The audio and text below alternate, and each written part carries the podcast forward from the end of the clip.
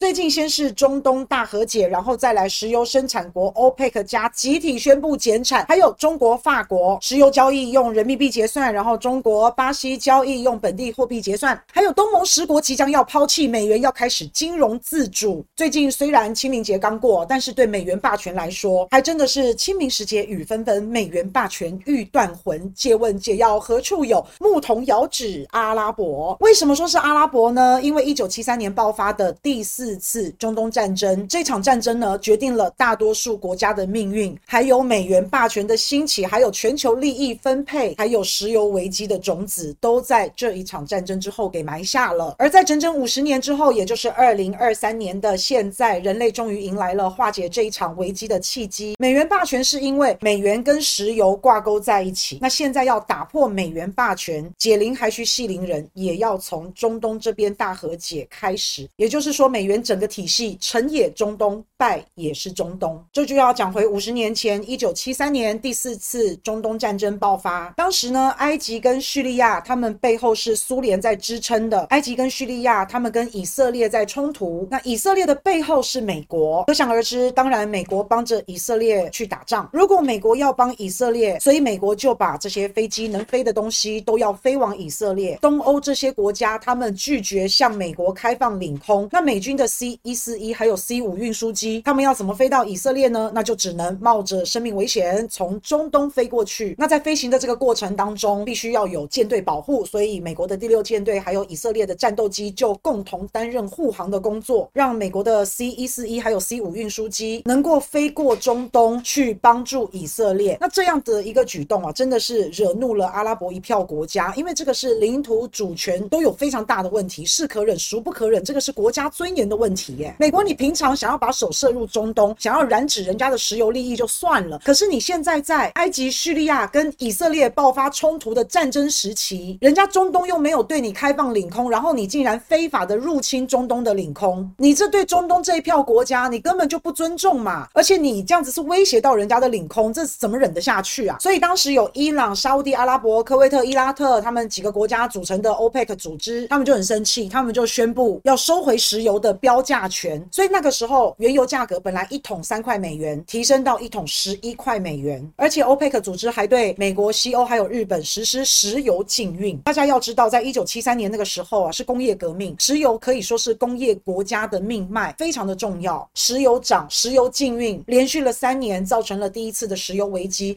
当时美国的工业产能马上下降十四趴，日本下降了二十趴，所有工业化的国家，他们的经济增长都明显的放慢速度。本来石油很便宜，现在石油这么贵，那依赖廉价石油而存活的这些工业国家，尤其是美国，开始就要省油啊、限电啊、限产啊、减少航班啊等等。西方世界可以说是哀嚎一片，一直在呻吟。但是中东这些国家却因此而一夜致富。这些石油国在一九七三年第四次中东战争爆发的时候，本来一年收入大概三百亿美元，结果隔年一九七四年，他们的收入竟然可以暴增到一千一百亿美元。你就就可以发现，石油根本在当时就是一种没有烟消的武器。你不管价格哄抬到多高，都一定有人会买。那现在关键来了，所有人都在觊觎中东阿拉伯的石油，中东阿拉伯这些有钱人，他们一定要请保镖。谁有能力帮助这些阿拉伯国家守住自己国家的金山银山石油山？阿拉伯国家就一直在寻求庇护。那几乎在同一时间，在一九七一年的时候，那时候美元其实是跟黄金挂钩的，就是我们所谓听到的布雷顿森林体系。美国跟黄金挂钩，可以按照固定的比例来兑换。那可是随着经济体量的发展，美元发行的速度实在太快了，就印钞票嘛。这个发行的速度已经超越了黄金的储量，那就表示美元太多了，那美元就会贬值。那可是黄金的量就是这么多，又不可能凭空生出来，所以这样子的美元跟黄金挂钩的布雷顿森林体系就爆雷了。那那时候美国的通货膨胀也是很严重，然后又遇到中东石油国家哄抬石油价格，还有禁运，对美国来说那个时候真的可以说是金融危机。可是谁也没有想到，在此同时呢，天降神兵，如果不是这一个人，美国可能会比苏联还更早解体。但是历史对美国真的很好，好运就是降临在美国这边。有一个伟大的战略家叫季辛吉，他从石油危机当中看到了解救美元困境、黄金美元的方法。第一次石油危机本来是这些阿拉伯国家跟美国西方对抗，谁叫美国西方你们支持以色列，所以这些石油国家就发起了制裁。照理来说，中东国家跟美国应该是敌人啊，应该是大家撕破脸的关系非常糟糕才对。不过季辛吉他并不是一般的政客，他是战略家，所以季辛吉在当时就萌生了把黄金美元的黄金脱钩，应该要跟石油挂钩，这就是石油美元的初步的开始形成。反正天下熙熙皆为利来，天下攘攘皆为利去。这世界上没有永恒的仇恨，只有永恒的利益。那为了达成这个目标，季辛吉他亲自参与了第四次中东战争的调节，而且季辛吉他个人本身二十次的入境以色列，然后十九次的入境叙利亚跟埃及，